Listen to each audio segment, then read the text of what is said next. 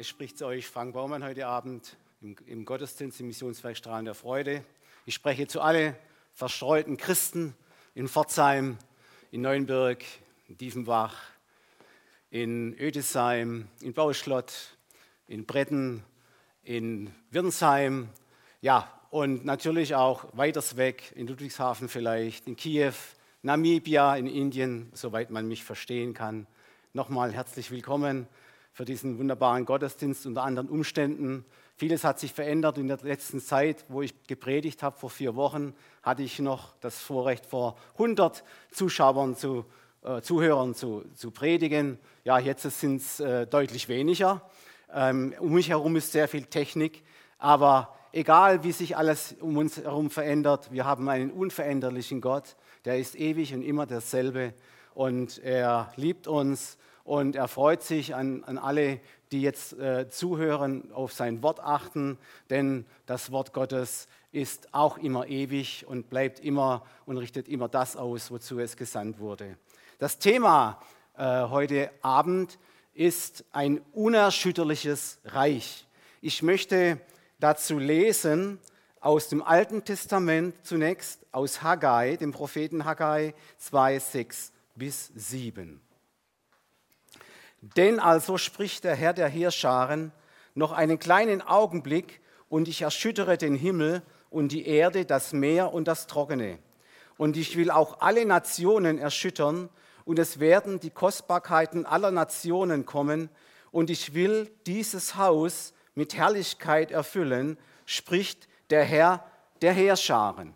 Soweit der erste Vers zu diesem Thema aus dem Alten Testament.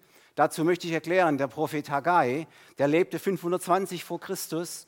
Er war ein Zeitgenosse von Zacharia und von Nehemia und es war die Zeit des Wiederaufbaus des Tempels in Jerusalem, als die Israeliten zurückkehrten von Persien. Und es waren aber schwierige Zeiten, mit diesem Tempelbau ging es nicht richtig vorwärts. Da waren äußere Angriffe und dann waren auch innere Angriffe, innere Nöte, Entmutigungen. Und er, dieser Haggai, als Prophet, er spricht hier so richtig typisch für, für, für einen Propheten. Die sprechen manchmal in die nahe und in die ferne Zukunft in, einem, in einer Prophetie. Er sieht hier und er sagt zu den Israeliten, die Herrlichkeit im Tempel, im zweiten Tempel, der jetzt gerade gebaut wird, er wird noch größer sein. Und dann geht er in die, in, die, in die weitere Zukunft und schaut in einen Bereich hinein, den wir jetzt gerade haben, und sagt, dass die Kostbarkeiten aller Nationen kommen werden in den Tempel zum Gottesdienst. Was hindeutet auf die weltweite Evangelisation durch das Wort Jesu Christi, der es ermöglicht hat und auch uns befohlen hat, dass wir hingehen sollen und allen Völkern und Nationen predigen sollen, dass er der Herr ist, dass er der Erretter und Erlöser ist, dass wir in ihm das Leben haben. Jetzt lese ich dazu passend aus dem Neuen Testament ein ähnliches Wort, das mit Erschütterungen zu tun hat, aus Hebräer 12, 26 bis 28. Hier schreibt er, seine Stimme erschütterte damals die Erde, nun aber hat er eine Verheißung gegeben, indem er spricht, noch einmal will ich erschüttern nicht allein die Erde, sondern auch den Himmel. Dieses noch einmal deutet aber hin auf die Beseitigung der Dinge, die erschüttert werden, als solche, die erschaffen worden sind, damit die Dinge bleiben, die nicht erschüttert werden können. Das ist ganz wichtig. Darum, weil wir ein unerschütterliches Reich empfangen haben, lasst uns die Gnade festhalten, durch die wir Gott auf wohlgefällige Weise dienen können und, und, und ohne Scheu und ohne Furcht. Ein unerschütterliches Reich haben wir empfangen, ihr Lieben. Ja, liebe Gemeinde und Zuhörer jetzt aus nah und fern. Ich möchte diese Predigt heute Abend an drei Personengruppen ganz speziell richten unter uns. Und eigentlich stellen diese Personengruppen unsere gesamte Gesellschaft dar. Diese drei Personengruppen lassen sich der Bibel nach in folgende Kategorien aufteilen. Ja, es sind eigentlich alle Menschen heute Abend angesprochen, weil jeder von euch gehört zu irgendeiner von dieser Kategorie. Die erste Gruppe das sind die Menschen, die das ewige Leben haben. Es sind, so sagt die Bibel, die Heiligen in Christus. Die zweite Gruppe, zu der ich spreche, sind Menschen, die das ewige Leben nicht haben. Das sind die Unheiligen ohne Christus. Die dritte Gruppe, die ich ansprechen möchte heute Abend, das sind die Menschen, welche meinen, dass sie das ewige Leben haben. Das sind aber die Scheinheiligen, auch ohne Christus. Für alle Menschen, Lieben, gilt heute Abend, dass der unerschütterliche Wille Gottes, des barmherzigen, wunderbaren Gottes, voller Erbarmen zu euch allen redet, egal zu welcher Gruppe ihr jetzt noch gehört. Er steht in Hesekiel 33, Vers 11. Ich habe keinen Gefallen am Tode des Gottlosen, sondern daran, dass der Gottlose sich abwende von seinen Wegen und lebe. Lieben, ich hoffe und bete, dass möglichst viele Menschen aus Gruppe 2 und 3 umkehren von ihrem falschen Weg, von ihrem falschen Lebenskonzept und in Christus Jesus das ewige Leben empfangen. Seht ihr, die Bibel, dieses unfehlbare Wort Gottes, es redet in den Eingangsversen schon zu uns über die ersten Verse, die wir jetzt gelesen haben, von Erschütterungen welche unweigerlich kommen werden. Doch, ihr Lieben, der Text redet auch von Dingen und von einem Reich, welches unerschütterlich ist. Und alles, ihr Lieben, was unerschütterlich ist, das ist ewig. Es ist unzerstörbar, unkaputtbar. Und alles, was unzerstörbar ist, das nennt die Bibel ewig. Es hat ewigen Bestand. Ja, liebe Gemeinde, liebe Zuhörer aus nah und fern. Und da wollen wir aber heute ganz, heute Abend ganz genau hinhören. Denn schließlich will ja niemand von uns, dass uns einmal alles zusammenbricht, was wir in diesem einzigen Leben, was uns zur Verfügung steht, aufgebaut haben. Deshalb hört bitte sehr aufmerksam zu. Viele von uns erinnern uns sich sicher noch an den vergangenen Jahreswechsel. Diese ausgelassenen Feste, diese Feiern, diese Partys in der Silvesternacht. Wir sind alle hoffnungsfroh in das Jahr 2020 gestartet. Schon allein die Zahl 2020 hatte irgendwie etwas Faszinierendes, irgendwie etwas Magisches an sich. Und wir waren voller Pläne, wir waren voller Visionen, Ideen, Vorsätze, Erwartungen, Wünsche, sei es privat, zu Hause, in der Familie, eine Heirat geplant, ein Umzug, ein Hausbau oder jetzt beruflich, vielleicht eine neue Karriere starten, in die Ausbildung gehen, eine Reise planen, einen Urlaub planen. Aber auch wirtschaftlich und politisch haben wir natürlich gehofft, dass alles vorwärts geht. Auch im christlichen Lager schauten alle gespannt auf diese vielen überregionalen großen Konferenzen, diese Missions- und Evangelisationseinsätze in Deutschland, in Europa und anderswo. Es waren auch viele Seminare und Schulungen geplant. Doch, ja, doch, innerhalb weniger Wochen wurde durch eine hochansteckende, gefährliche Viruskrankheit unsere heile Welt, sei es privat, sei es öffentlich, bis in ihre Fundamente schwer erschüttert. Wir dachten, es geht alles irgendwie immer so weiter wie bisher. Diesen Satz hat Frank-Walter Steinmeier in seiner Rede an die Nation genau so gesagt. Und da kann ich voll und sicher ihr auch dahinter stehen. Wir dachten, es geht im Jahr 2020 alles so weiter wie bisher. Und plötzlich, innerhalb weniger Wochen, wird alles in Frage gestellt. Und wir erleben einen tiefen, einen, einen, einen destruktiven Eingriff in unsere Lebensgrundlagen, in unsere Existenzen, in unsere Gesundheit sogar. Ihr Lieben, man kann sagen, wie ein Kartenhaus fiel unsere Zukunftspläne, unsere Hoffnungen einfach so in sich zusammen. Es gibt ein Sprichwort, das sagt, der Mensch denkt und Gott lenkt. Und das erinnert uns an Gottes Warnung vor falscher Selbstsicherheit, gerade wenn wir so Pläne machen. Die steht in Jakobus 4, Vers 13 bis 16. Da ist noch etwas.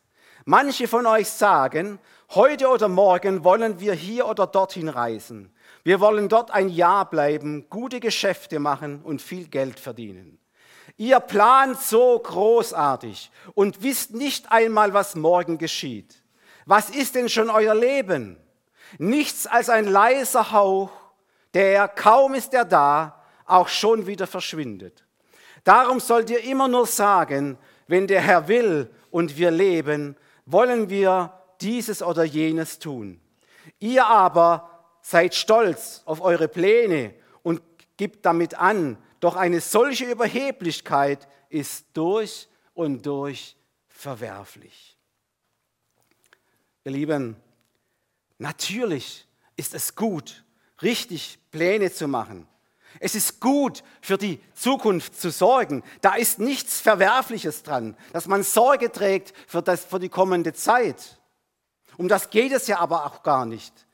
Nur das Wort Gottes missbilligt eben einfach Menschen, die ihr Leben einfach so leben und in die Zukunft hineinplanen, ohne irgendeinen Gedanken an Gott, an seine Vorsehung und an seine Pläne. Solche Menschen, die leben ohne jegliche Ehrfurcht oder Beziehung zu Gott und seiner göttlichen Souveränität. Vor zwei Jahren ungefähr habe ich genau über diese Stelle gepredigt, über dieses Pläne machen von Jakobus.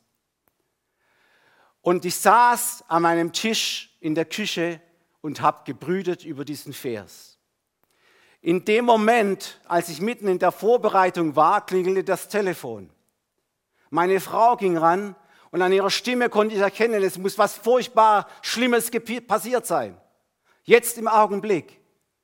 Und sie rannte zu mir her und sagte zu mir, Frank, dein Bruder, also mein Zwillingsbruder, Uli, ist verunglückt auf dem Heimweg von, vom Zug, vom Bahnhof in Ötesheim an der Kreuzung mit Fußgängerüberweg, wurde er überfahren. Ich bin in das Auto gehastet, ja, gesprungen, bin ohne Schuhe bei stürmisch regnerischem Wetter losgefahren und habe nachges natürlich nachgeschaut wollen, wie es um ihn steht. Und tatsächlich, mein Bruder lag auf der Straße blutend. Und es hat schlimm ausgesehen. Und es war ein Schock für uns alle. Und so schnell erleben, kann ich sagen, kann ein Leben umgedreht werden, kann sich Dinge verändern, mit denen wir nicht, einfach nicht gerechnet haben. Nun, Gott sei Dank, es ist gut ausgegangen. Er konnte sich recht schnell wieder erholen. Ihr Lieben, das Besondere an der derzeitigen Krise und den damit verbundenen Erschütterungen ist einfach ihr gigantisches globales Ausmaß. Bisher kannten wir ja nur so Erschütterungen aus so lokal begrenzten Ereignissen wie zum Beispiel Naturkatastrophen. Von Stürmen haben wir gehört, von Überschwemmungen, von Erdrutschen, von Vulkanausbrüchen, von Erdbeben und Tsunamis, diesen Riesenwellen. Doch diesmal, ihr Lieben, ist es ganz anders. Diese Krise, sie ist weltweit. Diese Erschütterungen gehen um den ganzen Globus, betreffen alle Menschen aus allen Nationen und Völkern, aus aller Hautfarbe, aus allen Religionen. Und alle, ihr Lieben, alle sind betroffen diesmal.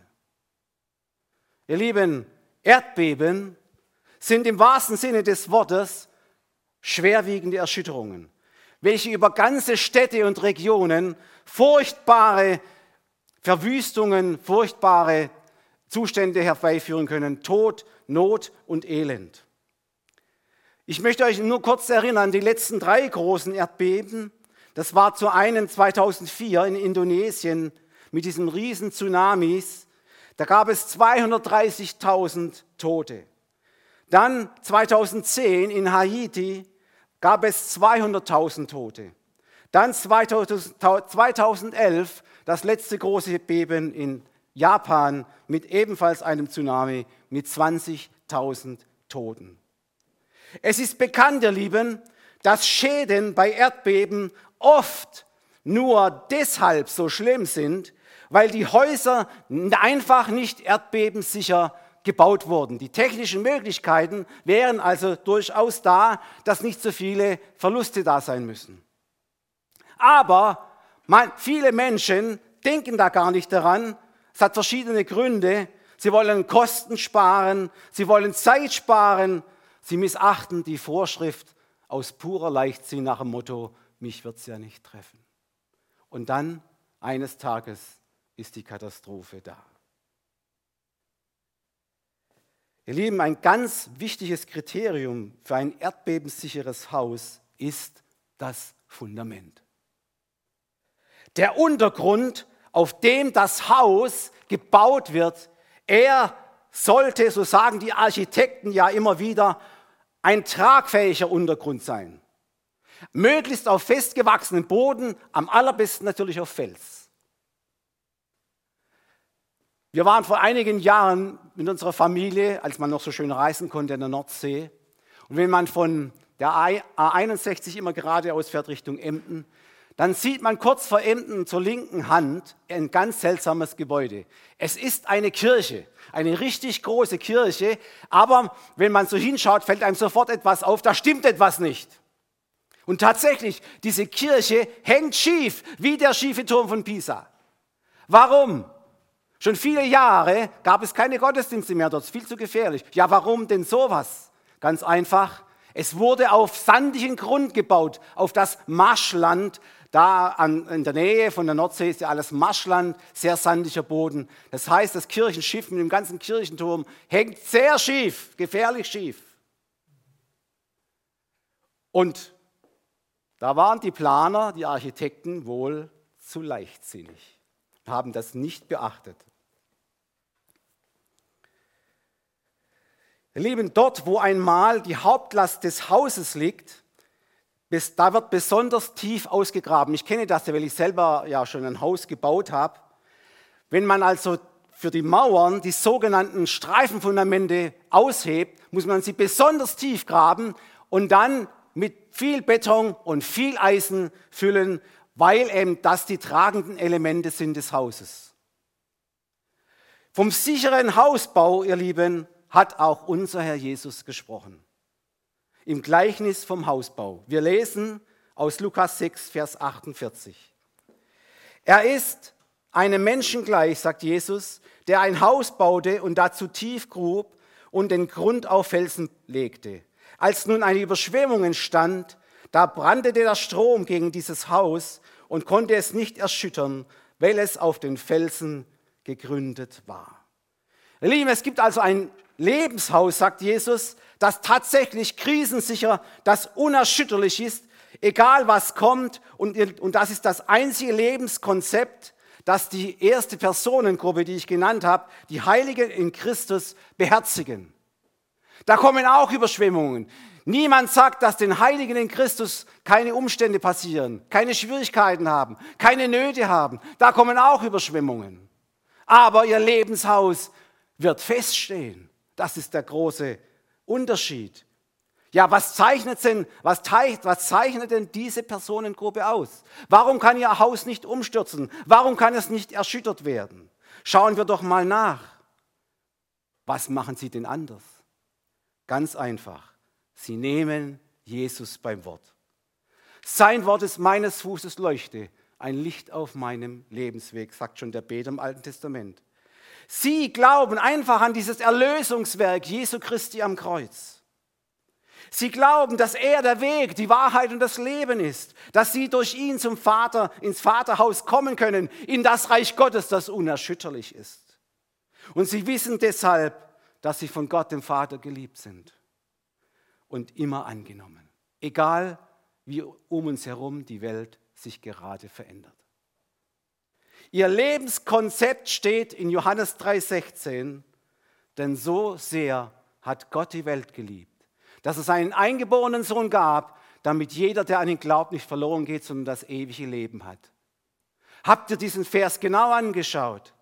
So sehr hat Gott die Welt, nicht nur die Israeliten. Er liebt die Welt. Und wenn da Welt steht, kannst du dich persönlich mit deinem Namen eintragen. Ich kann jetzt zum Beispiel sagen, denn so sehr hat Gott mich, Frank Baumann, geliebt, dass es einen Sohn für mich gab, auf das ich, wenn ich an ihn glaube, nicht verloren gehen, sondern das ewige Leben habe. Setze du bitte deinen Namen ein und erkenne die Liebe Gottes heute Abend. Ihr Lieben, diese Christen der ersten Personengruppe, die das ewige Leben haben, die haben ganz große Heilsgewissheit und diese Heilsgewissheit geht über den Tod hinaus. Warum? Weil sie den Vater und den Sohn erkannt haben. Da steht in Johannes 17, Vers 3. Das ist aber das ewige Leben, dass sie dich, der du allein wahrer Gott bist und den du gesandt hast, Jesus Christus erkennen. Und ihr Lieben, solche Menschen nennt Gott kluge Menschen, weise Menschen. Cleverle würden die in Schwaben sagen. Wenn es weise Menschen gibt, die ihr Lebenshaus auf einen guten Grund, auf Jesus setzen, dann gibt es sicher auch Menschen, die das nicht tun. Und die nennt Jesus nicht klug, das Gegenteil. In manchen Übersetzungen steht, es sind törichte Menschen, es sind dumme Menschen. Von ihnen lesen wir in Lukas 6, Vers 49. Wer aber hört und nicht tut, der gleicht einem Menschen, der ein Haus baute auf die Erde, ohne Grund zu legen. Und der Strom riss an ihm und es fiel gleich zusammen und seine, sein Einsturz war groß. Ihr Lieben, das sind Menschen, welche ihre Sicherheiten, ihre, ihren Lebenssinn allein auf das Sichtbare, auf alles Materielle, auf die natürlichen Dinge des Lebens setzen. Ihre größte Dummheit besteht aber darin, dass sie nicht über ihren Tod hinausdenken und sich nicht ernsthaft fragen, wie sie nach ihrem letzten Atemzug vor Gott bestehen können. Ihr Lebenshaus erfährt einmal das gleiche Schicksal wie bei den Sandburgen der spielenden Kinder an den Meeresstränden. Wir waren vor ein paar Jahren am, am der Nordsee-Meeresstrand in Hochsiel und da bin ich am Strand entlang gelaufen und habe die Kinder beobachtet, wie sie spielen und sie machen am liebsten Sandburgen. Habt ihr sicher alle schon gesehen. Es sieht schön aus, es sieht toll aus, sie geben sich so richtig Mühe. Aber dann kommt die nächste Flut und alles ist weggeschwemmt. Und genau dieses Bild trifft hier auf diesen Sachverhalt zu. Ein Mensch ohne Glauben an Jesus Christus, sein Lebenshaus wird weggeschwemmt. Es hält nicht stand. Und das ist aber nicht erstrebenswert. Ihr Lieben, zur gleichen törichten Personengruppe spricht Jesus auch im Gleichnis von dem reichen Kornbauer. In Lukas 12, 16 bis 21 lesen wir, und er sagte ihnen ein Gleichnis und sprach, das Feld eines reichen Mannes hatte viel Frucht getragen. Und er überlegte bei sich selbst und sprach, was soll ich tun, da ich keinen Platz habe, wo ich meine Früchte aufspeichern kann. Und er sprach, das will ich tun. Ich will meine Scheunen abbrechen und größere bauen und will dann alles, was mir gewachsen ist, und meine Güter aufspeichern. Und will zu meiner Seele sagen, Seele, du hast einen großen Vorrat auf viele Jahre, habe nun Ruhe, iss, trink, sei guten Mutes. Aber Gott sprach zu ihm, du Narr, in dieser Nacht wird man deine Seele von dir fordern. Und wem wird gehören, was du bereitet hast? Auch hier möchte ich ein Sprichwort zitieren, das vielleicht viele kennen von euch. Und das heißt, nun hat die liebe Seele Ruhe. Vielleicht entspricht es auch hier genau dem Sinn von diesem Gleichnis vom reichen Kornbauern. Also ich muss euch sagen, oberflächlich betrachtet, hat dieser Bauer ja eigentlich alles richtig gemacht. Ja? Er hat im Prinzip nichts falsch gemacht. Er entwickelt richtig bewährte schwäbische Tugenden. Ihr wisst ja, die Schwaben, das sind die, wo alle so fleißig sind, die, wo richtig gut Geld scheffeln, ja, und die, äh, ja, so richtig loslegen. Die dann natürlich auch. Äh, ich möchte da niemanden äh, jetzt äh, sagen, dass er faul ist, aber von den Schwaben, das ist so, das ist so denen ihren Ruf, ja, dass sie da besonders fleißig sind. Und, und so hat er, dieser Kornbauer, eigentlich ja auch gehandelt. Er hat ähm, gesehen, seine, seine Ernte ist gut ausgefallen, sogar mehr als genug. Er macht sich jetzt Sorgen, er macht jetzt Pläne und er baut jetzt so ein größeres Haus, ein größeres Vorratshaus, ein moderneres Haus. Er expandiert sozusagen. Er erweitert seinen wirtschaftlichen Bereich und seinen Besitz. Alles eigentlich richtig. Und dann denkt er zum Schluss sogar an seine wohlverdiente Ruhe. Ja, er denkt so vielleicht für sich, würden wir heute denken, alle Kredite und Schulden sind abbezahlt, die Vollzahl der Rentenpunkte sind erreicht, so wie bei mir geschehen vor ein paar Monaten. Er kann sich jetzt zur Ruhe setzen, dieser Kornbauer. Ja, und so genau sieht auch sein Plan aus. Er hätte, jetzt kommt das Aber, er hätte vielleicht Jakobus lesen sollen. Der Ruhestand, ihr, Lieben, er kommt bei ihm eher als gedacht. Die Ruhe für immer. Nichts ist mehr mit Genießen und Früchte seiner Arbeit. Der letzte Schnitter, der Tod, hat ihn schon im Visier. In derselben Nacht wird Gott seine Seele von ihm fordern. Und dann zeigt es sich, dass er arm ist vor Gott. Er mag reich gewesen sein in dieser Welt, aber er ist arm vor Gott. Plötzlich ist alles vorbei. Über Nacht. Ihr Lieben, es kann so schnell geschehen. Ein Prediger hat einmal gesagt, das Leben ist eines der gefährlichsten. Wie oft lesen wir in den Todesanzeigen, plötzlich und unerwartet verstarb mein Lieber und, und, und, und.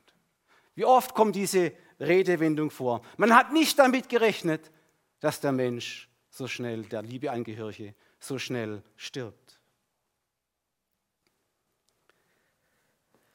Lieben Gott hat nichts gegen Reichtum, das möchte ich jetzt betonen. Er hat auch nichts gegen Geschäftstüchtigkeit.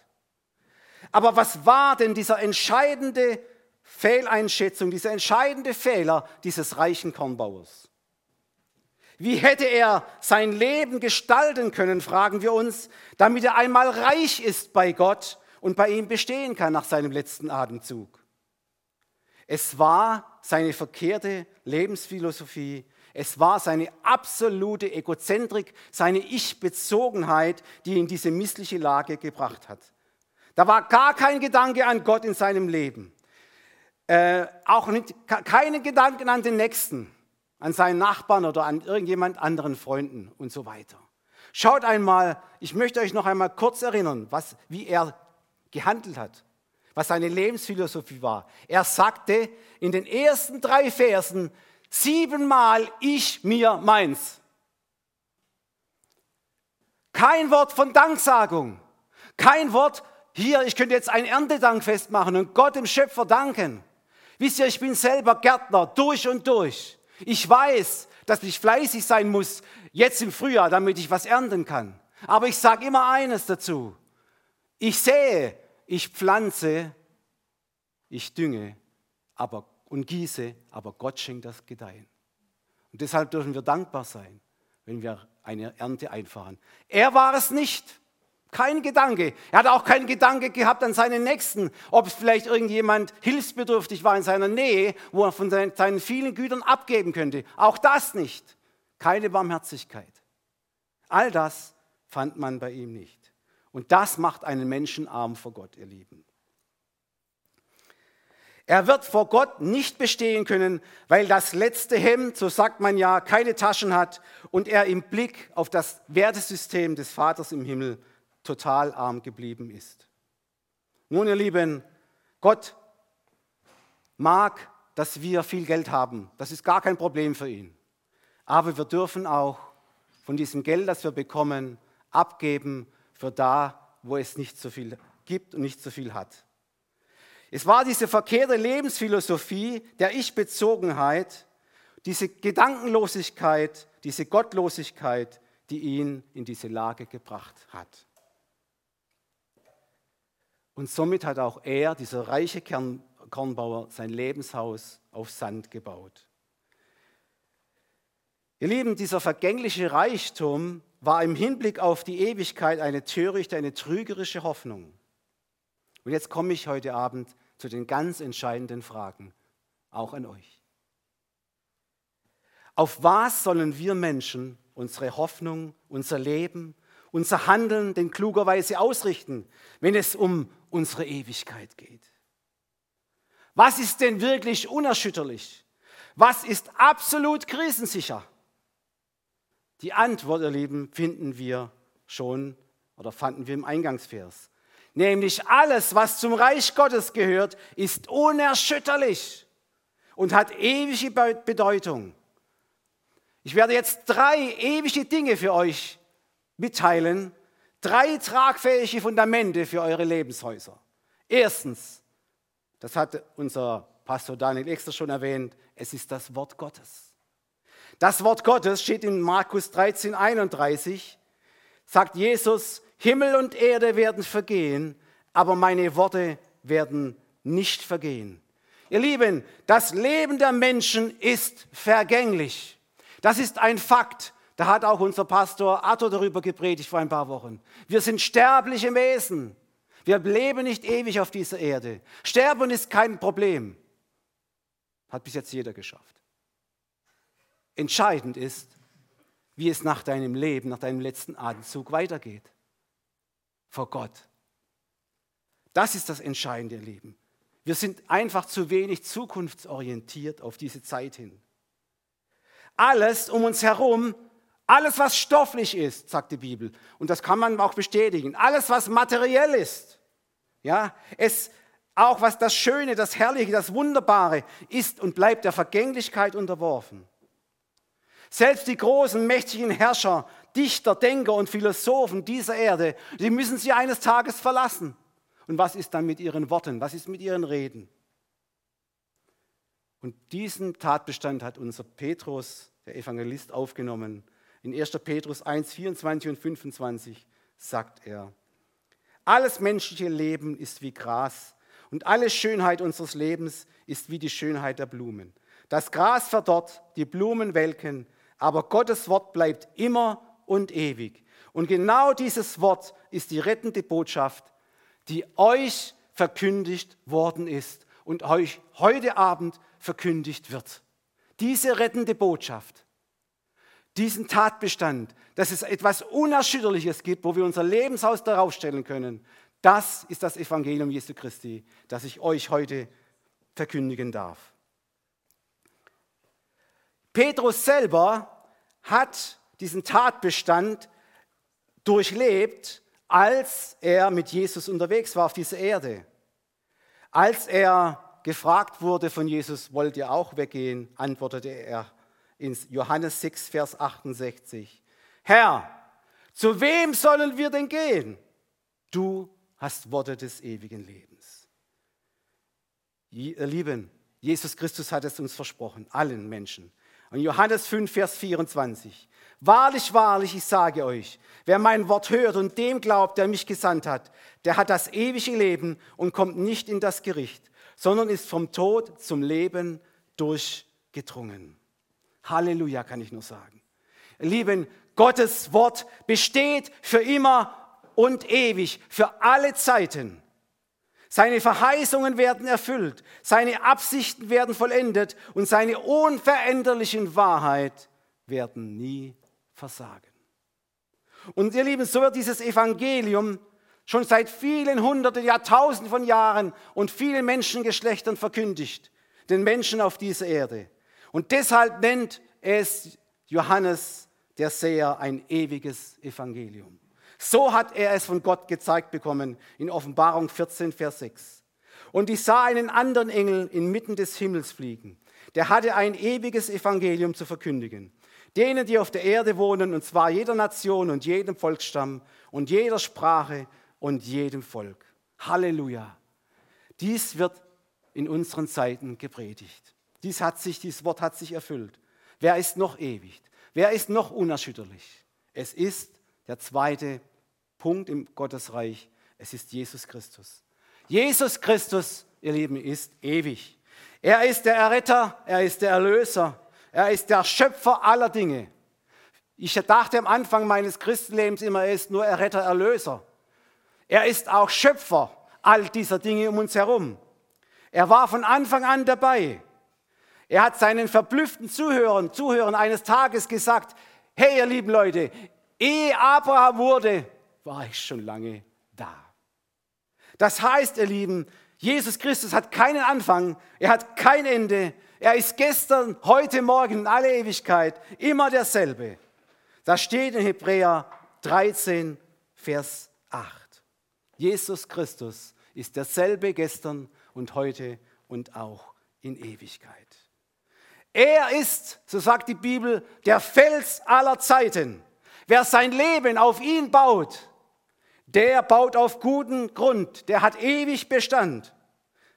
In 1. Korinther 3, Vers 11 steht von diesem Grund folgendes. Denn einen anderen Grund kann niemand legen, außer dem, der gelegt ist, welcher ist Jesus Christus. Eine Bausparfirma in unseren Breiten, in unseren, in unseren Gebieten hier, hat einen Slogan gehabt, auf diese Steine können sie bauen.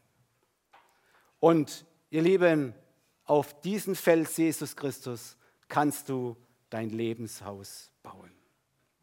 Jetzt kommen wir zum dritten unerschütterlichen Sachverhalt, den es im Reich Gottes gibt. Und das ist, ihr Lieben, das Gebet. In Offenbarung 5, Vers 8 lesen wir, und als es das Buch nahm, fielen die vier lebendigen Wesen und die 24 Ältesten vor, der, vor dem Lamm nieder, und sie hatten jeder Hafen und goldene Schalen voll Räucherwerk. Das sind die Gebete der Heiligen. Wow, wow.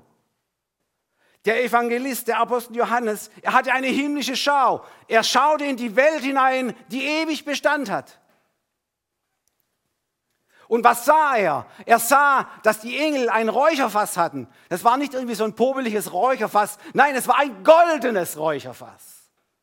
Und darin waren die Gebete der Heiligen, die sie hier auf Erden zu ihren Lebzeiten gesprochen haben. Ihr Lieben, so wertvoll sind dem dreieinigen Gott dein Gebet oder unser Gebet, dass er sie in goldenen Gefäßen sammelt. In seinem irdischen Dienst, ihr Lieben, motiviert uns Jesus zu einem aktiven Gebetsleben hier auf Erden. Er, er sagte in Matthäus 7, Vers 7, Bittet, so wird euch gegeben. Suchet, so werdet ihr finden. Klopfet an, so wird euch aufgetan. Ihr Lieben, Gott ist ein Gott der Beziehungen. Und im Gebet können wir mit ihm, diesem himmlischen, wunderbaren Vater, Gemeinschaft haben, indem wir immer wieder rufen, aber lieber Vater, durch den Heiligen Geist. Ihr Lieben, wir müssen das wieder neu schätzen lernen, gerade in diesen Zeiten, diesen unsicheren Zeiten und sehen, es ist ein Privileg, es ist ein absolutes Vorrecht zu beten zu Gott dem Vater. Und er nimmt jedes Wort sehr ernst. Es ist ein göttliches Versprechen, ihr Lieben. Kein Gebet, kein Wort auf dieser Erde gesprochen geht verloren. Und so erfüllt sich Matthäus 6, Vers 20. Sammelt euch viel mehr Schätze im Himmel, wo weder die Motten noch der Rost sie fressen und wo die Diebe nicht nachgraben können. Ihr Lieben, so gesehen verbringen viele Menschen, die nicht beten, ihr Leben auf dieser Erde zu mit Lumpen sammeln. Sie sammeln Lumpen, obwohl alles so großartig und toll aussieht. Und ich möchte jetzt zum Schluss dieser Predigt mein Lebenszeugnis sagen. Ich habe es nur einmal in der Jugend erzählt, möchte es jetzt weitergeben. Wisst ihr, ich gehörte nämlich zur dritten Personengruppe. Ich war bis zu meinem 30. Lebensjahr ein Scheinheiliger. Mein Vater und meine Mutter waren zu dieser Zeit früh gestorben Meine Mutter war gläubig, ich habe das immer ein bisschen belächelt, sie war in der Volksmission. Aber der Tod, der frühe Tod meiner Eltern, er machte meine heile Welt irgendwie durcheinander. Er brachte meine heile Welt ins Wanken. Ich war bis dahin ein distanzierter Kirchenchrist. Ich wurde im Namen Jesu getauft, konfirmiert und verheiratet. Aber ich habe bald erkannt, nach meiner Bekehrung, dass das nichts nützt. Weil Jesus gesagt hat, nicht alle, die in meinem Namen Dinge tun, werden ins Himmelreich kommen. Doch, ihr Lieben, dieser frühe Tod, der hat in meinem Leben, wie gesagt, etwas erschüttert. Total erschüttert. Nämlich, ich habe plötzlich gemerkt, ich bin nicht mehr ewig auf dieser Erde. Auch ich werde eines Tages sterben müssen. Vielleicht ganz schnell. Zu dieser Zeit hatte ich schon Kontakt mit lebendigen Christen in Ödesheim, in einem Hauskreis. Sie erzählten mir, du musst dein Leben Jesus geben, dann hast du das ewige Leben. Und kurz danach, ich war noch etwa am Überlegen, was ich tun soll mit dieser Ansage, geschah es. An einem herrlichen Sommertag bin ich von der, von der Schule nach Hause gefahren, von Pforzheim nach Ödesheim. Es war, es war ein, wie gesagt, ein schöner Tag, aber kurz zuvor gab es einen Gewitterguss, hat geregnet, die Straßen waren also ganz feucht, glatt. Ich hatte damals ein Rennrad mit so dünnen Reifen und es war eine Freude, zu, zu, so schnell zu fahren. Und in Dürn, wer vielleicht sich da auskennt, da gibt es eine Kirche. Und ausgerechnet ja an dieser Kirche ist eine Kurve, die ist abschüssig. Und da habe ich so richtig, da hatte ich 50, 60 Kilometer Stunde drauf. Und es war alles eigentlich gut, wie immer. Aber an diesem Tag war die Straße nass. Und zweitens kam ein 45-Tonner Laster mir entgegen mit einem Anhänger und ich musste bremsen. Und diese dünnen Räder, die halten das nicht, dem, dem Druck nicht stand. Das heißt, mein Fahrrad hat sich quergelegt in, in Richtung diesen, diesen riesigen Rädern von diesem Anhänger. Ich sah den Tod vor Augen, ihr Lieben. Ich sah ihm ins Angesicht. Wie durch ein Wunder hat sich mein Fahrrad, weiß ich bis heute nicht warum, aufgestellt und ich kam unbeschadet davon. Aber im nächsten Moment ging mir ein Gedanke durch den Kopf.